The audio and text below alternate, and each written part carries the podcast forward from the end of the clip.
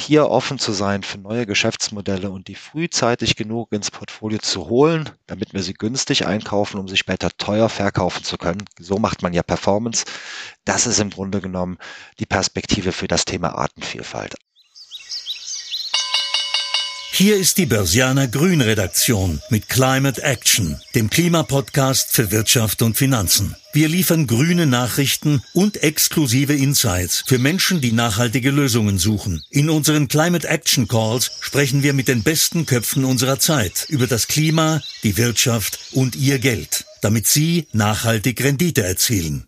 Liebe Börsianerinnen und Börsianer, wir sind zurück aus der Weihnachtspause und ich heiße euch zu einer neuen Folge von Climate Action herzlich willkommen.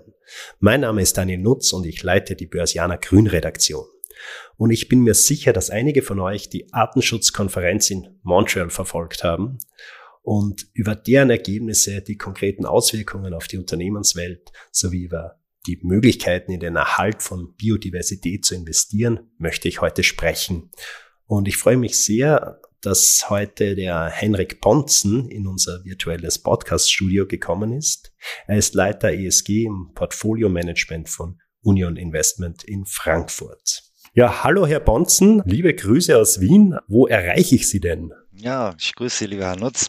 Sie erreichen mich in Frankfurt äh, sitze hier in meinem Büro und ähm, freue mich auf unser Gespräch. Ich bin sehr froh, dass Sie äh, hier sind. Wir haben ein wichtiges Thema, das oft oder lange Zeit etwas vernachlässigt wurde. Das Thema Biodiversität. Es wurde, denke ich, zu Unrecht äh, vernachlässigt, wie wir alle wissen. Ich habe mir jetzt da vorhin nur ein paar Zahlen rausgesucht. Man sagt, dass etwa 55 Prozent der weltweiten Wirtschaftsleistung direkt an funktionierenden äh, Ökosystemen hängt.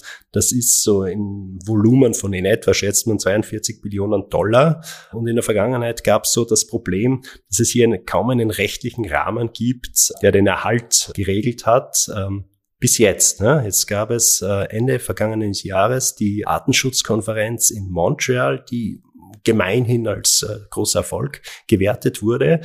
Können Sie uns vielleicht mal erklären, was wird sich denn jetzt so ändern für die Unternehmenswelt? Ja, gerne. Die Wirtschaft funktioniert nicht ohne Natur.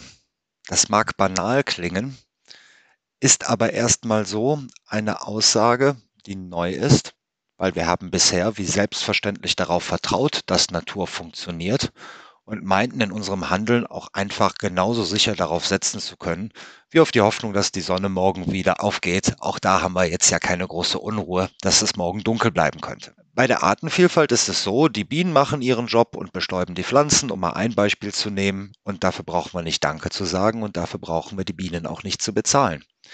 Aber wenn es irgendwann mal keine Bienen mehr gäbe, dann bekommen wir ziemlich schnell den Eindruck, die Arbeit können wir nicht mit Maschinen, Robotern oder gar selbst von Hand erledigen. Also dort wird von verschiedenen Arten sehr, sehr großer Nutzen gestiftet, zunächst für die Natur und dann eben für uns Menschen. Und solange wir Wirtschaft so betreiben, dass negative Folgen für die Natur einfach nicht bezahlt werden müssen, sondern, wie wir das nennen, externalisiert werden können.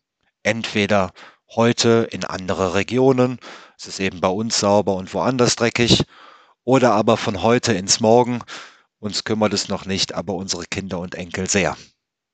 Solange also Externalisieren umsonst möglich ist, ist Artenvielfalt quasi kein wesentlicher Faktor für die Wirtschaft. Und das verändert sich jetzt. Die Regulierung und COP15 war hier ein wesentlicher Schritt, wird immer mehr in Zukunft dazu übergehen, dass Unternehmen messen und dann darlegen müssen, inwiefern sie Natur beeinträchtigen mit ihrer Geschäftstätigkeit. Und mit dem Messen wird es nicht aufhören, sondern sobald dann gemessen wird und Daten da sind, werden irgendwann mal Preise und dann Kosten kommen. Und spätestens dann wird das Thema für uns sehr, sehr relevant.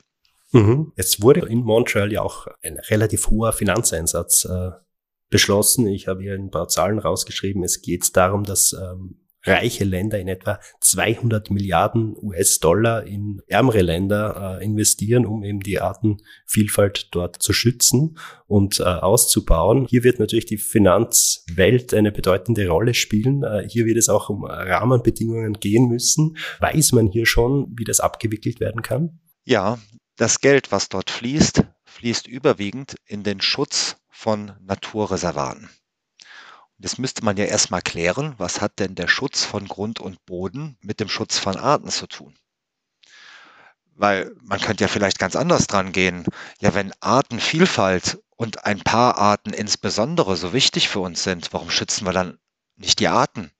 Warum gibt es da nicht eine Bienenpolicy oder eine Elefantenpolicy, sondern stattdessen wird über äh, ja, den Schutz von Regenwald gesprochen? Das hat damit zu tun, dass wir den Wert einer Art gar nicht so genau messen können. Also wie viel wertvoller ist ein Elefant als eine Mücke? Ich wüsste nicht, wie man das jetzt sinnvoll rechnen könnte. Aber was wir sagen können ist, in welchen Landstrichen leben denn die meisten Arten? Also ohne die Frage beantworten zu können oder zu müssen, was ist der Wert einer Art von uns, können wir sagen, wo ist Grund und Boden, der besonders viele Arten beherbergt. Und das ist eben rund um den Äquator insbesondere der Fall. Und dort haben wir es wiederum mit Ländern zu tun, die nicht die Wirtschaftskraft haben, sich komplett eigenständig dem Schutz dieser Landstriche zu widmen und die natürlich auch ein Stück weit sagen, naja, wenn wir uns darum kümmern und wir alle haben einen Nutzen davon, dann können wir da auch ein Stück weit erwarten, dass ihr euch an den Kosten dafür beteiligt. Und genau das ist die Logik, die entsteht. Das heißt, die Weltgemeinschaft hat gesagt, es gibt verschiedene Landstriche, die besonders schützenswert sind. Und um diesen Schutz wollen wir uns gemeinsam kümmern. Und das bedeutet für die Unternehmen wiederum, dass sie sehr genau aktuell und in Zukunft messen können müssen, dass ihre Wirtschaftstätigkeit die Artenvielfalt insbesondere in diesen Landsprichen nicht negativ beeinträchtigt. Ich muss also einmal wissen, wenn ich ein Fleischproduzent bin, dass die Kuh, die ich gerade vielleicht zu einem Burger oder einem Steak verarbeite, dass die nicht dort gegrast hat, wo noch vor einem Jahr ein Regenwald stand. Und auf der anderen Seite muss ich weitergehen und sagen, naja, das Soja, was die Kuh vielleicht verfüttert bekommen hat, kam das nicht auch gerade noch von einem Feld, wo zwei Jahre vorher noch Regenwald stand. Das heißt, die Kette, die komplette Lieferkette muss immer enger und detaillierter überprüft werden. Und ähm, naja, nur dabei zugucken reicht nicht, sondern die Unternehmen müssen sich Ziele geben, wie sie denn sicherstellen, dass dann tatsächlich kein Waldbestand äh, unangemessen beeinträchtigt wird durch die Wirtschaftstätigkeit. Und bei dem Kuhbeispiel und dem Fleischproduzent steht das jedem sofort klar vor Augen. Aber ähm, das ging heute in Ihrem und meinem Alltag schon früher los, als wir äh, unter die Dusche vielleicht gestiegen sind. Äh, da haben wir ein Duschgel oder eine Seife benutzt, äh, vielleicht noch weitere Kosmetikartikel. Da ist in der Regel eine Menge Palmöl drin. Schon da sind wir wieder mitten im Regenwalddiskurs. Äh, bei allem, was wir essen, spielt das eine große Rolle.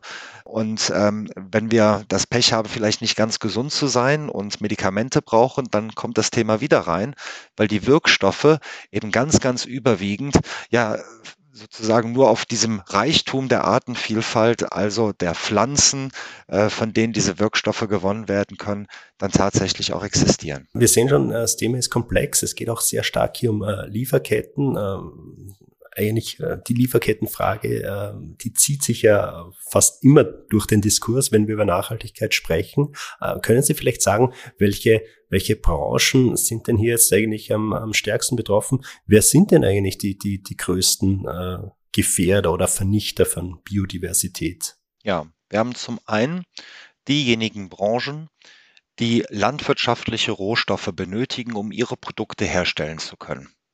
Also die großen Lebensmittelproduzenten und die großen Kosmetikproduzenten. Dann haben wir die Landwirtschaft, weil sie natürlich den Boden so nutzt, dass das nicht unbedingt für die Artenvielfalt förderlich ist. Hier gibt es Rezepte, wie man das besser machen kann. Denken Sie an Präzisionslandwirtschaft, wie man das übersetzen könnte. Also man düngt nicht mehr das ganze Feld, sondern nur die Pflanzen, die den Dünger tatsächlich brauchen. Mhm. Man wird effektiver, Genau, man spritzt nicht mehr das ganze Feld, sondern wirklich nur die Pflanzen, die braune Stellen haben. Und äh, ähm, wenn man so nahezu chirurgisch äh, in der Landwirtschaft vorgehen will, braucht es jede Menge Technik, jede Menge Präzision, daher den Namen. Dann gibt es einen dritten Wirtschaftssektor, der ähm, wesentlich ist für die Artenvielfalt.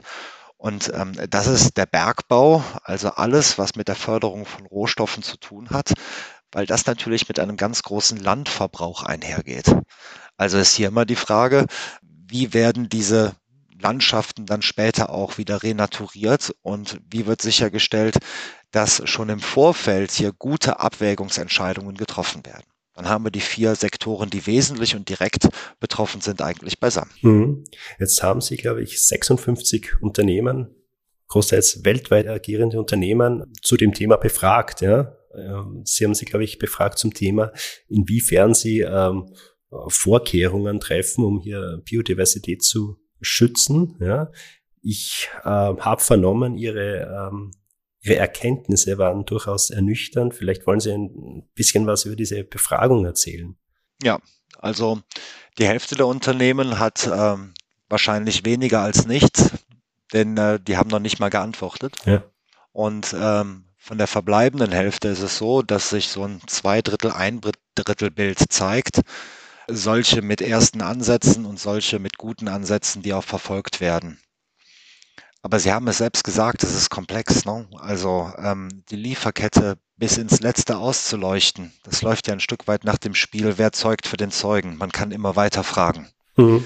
Also, dass man dort nicht zu einem finalen Ende kommt, das kann man ein Stück weit auch verstehen. Aber das kann kein Grund sein, nicht einen Anfang machen zu wollen.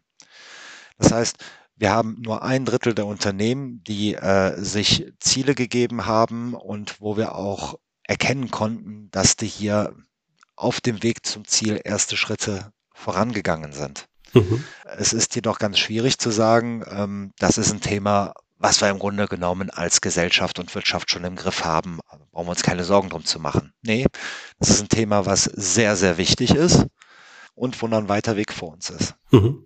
Aber gerade jetzt mit sozusagen mit dem Erfolg auch des ähm, Abschlusses äh, von Montreal kann man sagen, dass diese Unternehmen jetzt hier einfach auch einen Vorteil haben, weil sie eben schon hier sich Gedanken gemacht haben.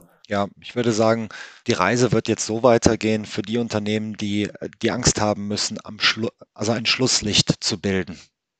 Für die wird es schwierig.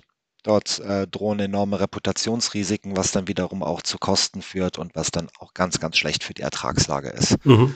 Sie, Sie haben da, glaube ich, in der Studie auch einige Unternehmen genannt, führende Unternehmen zum Beispiel in der Nahrungsmittelherstellung. Äh, sind das dann solche, die hier äh, ihre Hausaufgaben nicht gemacht haben? Ja, also es gibt Unternehmen, denen fehlt quasi, also wer sich nicht meldet und noch nicht mal das Ziel hat, der kann ja nicht ankommen. So viel können wir ja schon mal sicher sagen. Ob diejenigen, die das Ziel haben, schnell genug vorangehen, ich würde bei allen ein Fragezeichen machen angesichts der Wichtigkeit des Problems. Aber wer losgegangen ist, der kann ja schon mal früher ankommen und dementsprechend Vorteile sicher, sicherlich hinten dann einheimsen. Und wir kommen an diesem Thema aufgrund der Dringlichkeit und Wichtigkeit, nochmal, ohne Natur kann Wirtschaft nicht funktionieren, dauerhaft nicht vorbei. Das ist aber kein Thema, was jetzt in einer Woche mal den Markt nach oben und unten treibt, sondern es ist ein Thema, was in den nächsten Jahren immer wichtiger wird. Und ähm, Deswegen ist man, glaube ich, so gut beraten, als Vermögensverwalter sich ganz, ganz früh systematisch diesem Thema zu widmen, weil nur dann können wir die Risiken vermeiden, bevor sie aufpoppen. Das ist genau die Losung, die wir hier haben. Ja, Herr Bonzen, äh, ich würde vorschlagen, bevor wir uns im zweiten Teil unseres Gesprächs hier konkret um Investmöglichkeiten kümmern, ähm, machen wir ein kleines Spielchen. Wir haben einen Wordrap vorbereitet. Börsianer Klima Wordrap. Diese grüne Idee hat mich inspiriert. Kreislaufwirtschaft. Das ist so sinnig und so wichtig. Ich glaube, unsere Enkel werden sich noch darüber kaputt lachen, dass wir ganz akribisch Zeitungen und Weinflaschen gesammelt haben, aber Handys kamen irgendwie immer in die Schublade. Also, dass wir ganz viel wertvollen Müll in Anführungsstrichen produzieren, der eigentlich wieder ein Wertstoff sein kann für Folgeprodukte und dass wir zukünftig im Kreislauf viel mehr denken müssen. Das ist eine grüne Idee, von der ich glaube, die steht eigentlich noch ganz am Anfang und die müssen wir noch viel weiter ausbuchstabieren, auch weil da eine Menge Investmentchancen drin hängen. Den CO2-Fußabdruck zu reduzieren heißt für mich? Prinzipiell keine Dienstflüge zu machen. Und dieses Prinzip konnte ich in den letzten vier Jahren so durchhalten, dass ich bei etwa 70.000 Zugkilometern pro Jahr bin und nur zwei dienstliche Flüge nicht vermeiden konnte. Die gingen wohin? Auch das ist mir ganz wichtig. Die äh, gingen nach Kopenhagen jeweils. Was ja nicht so weit wäre. Ja, aber mir ist es wichtig, äh, wo es eine Regel gibt, muss es auch Ausnahmen geben. Und die sollen nur sehr, sehr sorgsam abgewogen werden. Ich bin gegen, gegen jede Form von Rigorismus, sondern äh, bin einfach für ein konsequentes Vorgehen. Und als letzte Frage, bei welchem Investment haben Sie sich verzockt? Das weiß ich noch ziemlich genau. 1996 habe ich mal Geld geschenkt bekommen und habe damit dann ähm, einen Fonds gekauft. Und der war sehr riskant positioniert und ähm, war ausschließlich in Asien investiert und ich konnte das gar nicht fassen. Damals guckte man die Kurse dann noch so in der FAZ hinten nach. Und dieser Fonds, der war innerhalb von wenigen Wochen 80 Prozent mehr wert. Und ähm, dann habe ich da so lange weiter zugeguckt, bis der Fonds dann irgendwann nur noch mal die Hälfte wert war. Und es war eine sehr, sehr wichtige Lektion für mich am Anfang meiner Geschichte als Anleger. Nämlich, äh, man muss nicht nur seine Angst, sondern auch seine Gier sehr gut im Griff haben. Ähm, wenn man seine Zielrendite doch schon um ein Vielfaches übertroffen hat, dann lohnt es sich vielleicht auch einfach mal das Geld zu nehmen und wieder neu zu investieren. Das habe ich ganz am Anfang lernen müssen. Stichwort Investment. Ich habe ja versucht, Investmentmöglichkeiten äh, zu finden, um, um konkret in Biodiversität oder in den Erhalt von Biodiversität zu investieren. Mir ist aufgefallen, man findet hier sehr wenig. Ich habe äh, in Österreich zugelassen, äh, ich glaube, äh, sechs Fonds und ETFs gerade mal gefunden. Wieso ist es dann im Moment so schwierig? Ja, wenn man einen Fonds einem Thema widmet, wie beispielsweise dem Thema Artenvielfalt, dann wäre doch meine Erwartung als Anleger, dass dort Titel versammelt sind, die ganz viel positiv für Artenvielfalt tun und nicht etwa nur überwiegend Unternehmen, die kein Problem mit Artenvielfalt haben. Jetzt ist es aber so, deswegen haben wir auch dort kein äh, Fonds als einzelnes Angebot, dass ähm, die Angebote, die Sie dort im Markt finden, nur den letzteren Weg wählen. Also zu sagen, das ist ein Fonds, der Artenvielfalt fördert, weil er Unternehmen versammelt, die eben sich hier nicht versündigen beziehungsweise das Problem gar nicht haben.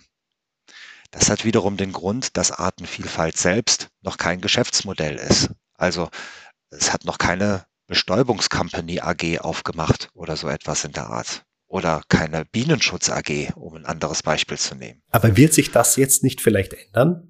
Ich meine, vielleicht jetzt nicht die Bienenschutz AG, aber es gibt auch hier einige interessante Technologien. Sie haben auch angesprochen, einfach auch Gerätschaften, die eine äh, effizientere Landwirtschaft äh, garantieren, äh, Innovationen, die Pestizide vermeiden, äh, sowas in die Richtung oder, oder Ganz genau. Messtechnologien. Genau. Was ist hier für Sie besonders ja. spannend?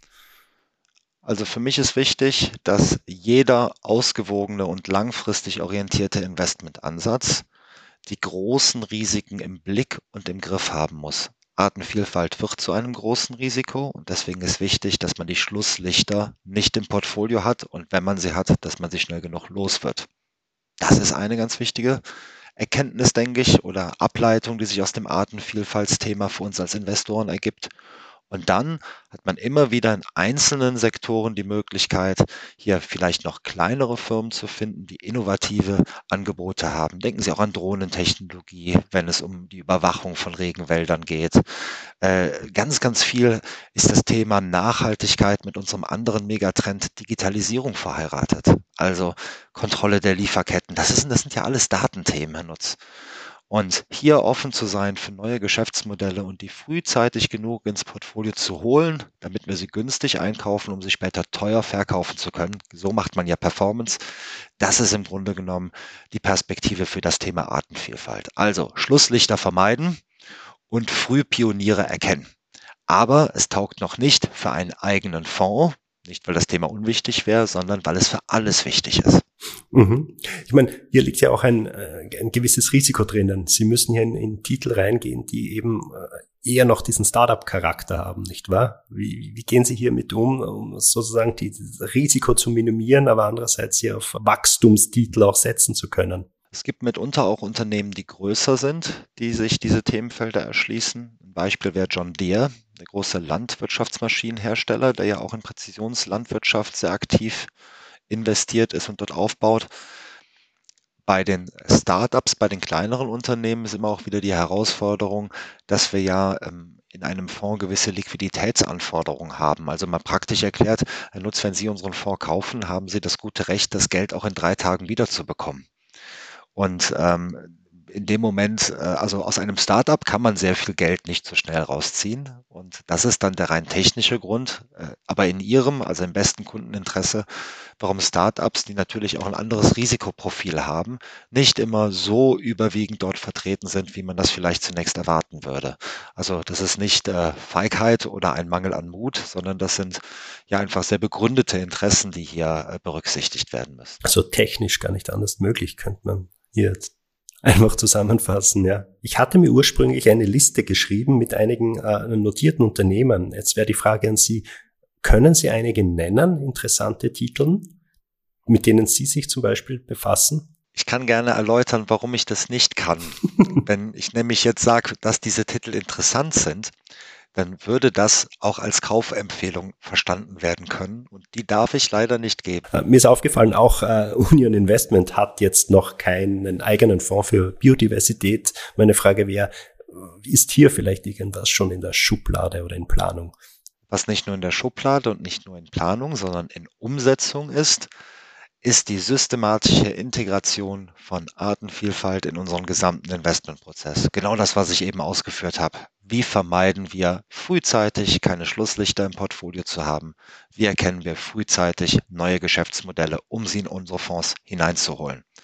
Das Thema ist zu speziell beziehungsweise zu wenig kompatibel für aktive Geschäftsansätze, um daraus einen eigenen Fonds zu machen. Weil so ein Fonds, der soll auch immer sehr ausgewogen und stabil sein, dementsprechend in verschiedensten Sektoren breit angelegt, damit aus ihrem Geld auch kontinuierlich mehr wird und äh, wir ja nicht Achterbahn miteinander fahren. Dann lassen Sie uns vielleicht etwas darüber sprechen, wie man denn die richtigen von den äh weniger guten Unternehmen unterscheidet.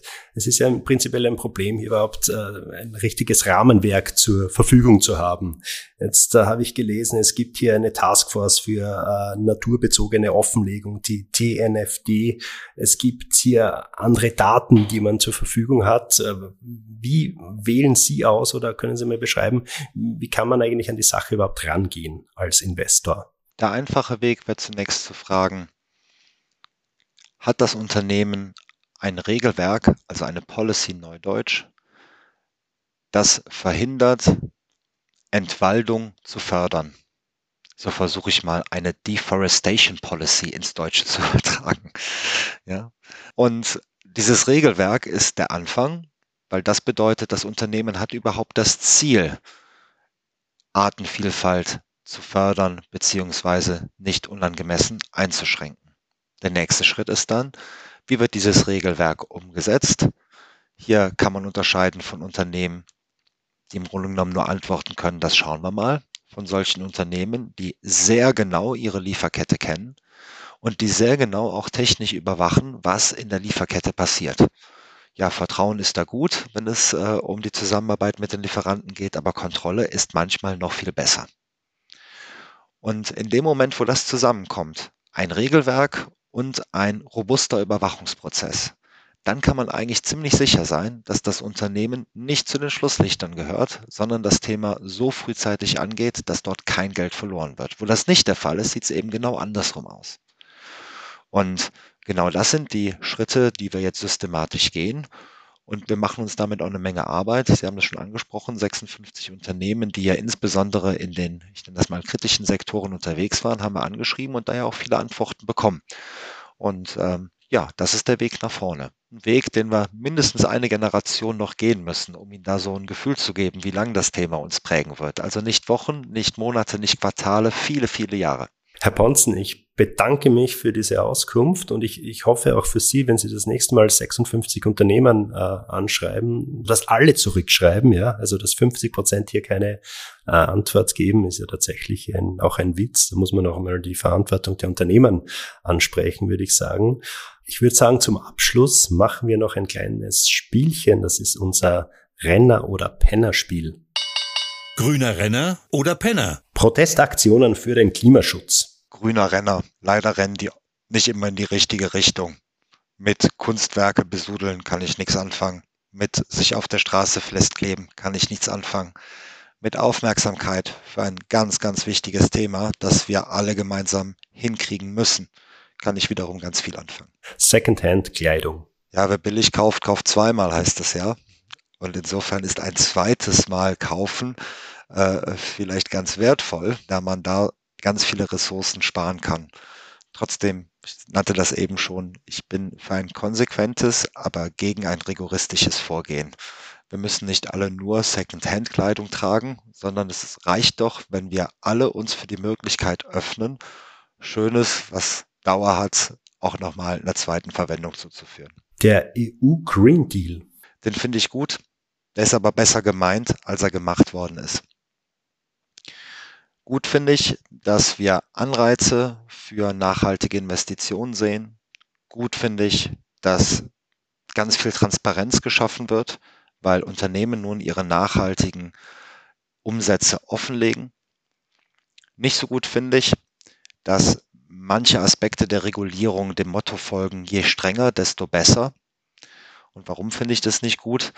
Naja, weil Strenge uns hier nicht immer weiterhilft in dem Moment, wo nur noch ganz, ganz wenige Unternehmen die Anforderungen, die gestellt werden, erfüllen, haben wir das Problem, dass wir mit ganz wenigen die Aufgabe Klimawandel nicht erfolgsversprechend angehen können. Die Aufgabe ist viel zu groß, als dass das mit wenigen gelöst werden könnte. Hier braucht es viele und dementsprechend müssen wir die Anforderungen zwar ambitioniert formulieren, aber eben nicht überstreng. Und das ist genau eine Sorge, die uns hier noch in den nächsten Monaten und Jahren, wo der EU Action Plan weiter detailliert werden wird, durchaus begleiten kann. Danke Henrik Ponzen und danke euch fürs Zuhören. Wir freuen uns über eine positive Bewertung auf eurer bevorzugten Podcast-Plattform und ich schließe mit der grünen Rendite. Das Fazit. Die grüne Rendite. Ja, die Wirtschaft und wir Menschen brauchen einfach eine intakte Natur und darum gilt es, in den Erhalt von Artenvielfalt zu investieren. Technologien für eine effektive Landwirtschaft, Messtechniken oder auch das ganze Themenfeld Digitalisierung und künstliche Intelligenz werden hier bestimmt eine entscheidende Rolle spielen. Klassische Aktieninvestments sind hier aber derzeit noch nicht immer möglich. Auch bei den vielen großen börsennotierten Unternehmen ist Biodiversität oft noch kein Thema. Da muss und da wird sich auch vermutlich in absehbarer Zeit aber schon viel ändern. Hierfür sind auch äh, multinationale Einigungen, wie zuletzt auf der Datenschutzkonferenz in Montreal verantwortlich. Und Vermögensverwalter sollten sich auf alle Fälle schon jetzt mit dem Thema Biodiversität beschäftigen und ein Engagement in jene Titel, die sich mit dem Halt der Artenvielfalt nicht befassen, einmal gründlich überdenken. Das war eine Folge von Climate Action, dem Klimapodcast für Wirtschaft und Finanzen aus der Börsianer Redaktion. Damit die Klimawende gelingt, möchten wir Ihnen noch mehr Orientierung für Ihr Business geben. Besuchen Sie uns daher auch unter www.börsianer-grün.com oder abonnieren Sie unseren Climate Action Newsletter. Sie haben Feedback oder Themenvorschläge aus Ihrem Alltag? Dann schreiben Sie uns einfach an redaktion@derbörsianer.com. Wir freuen uns, von Ihnen zu lesen. Bis dahin bleiben Sie grün und empfehlen Sie uns weiter.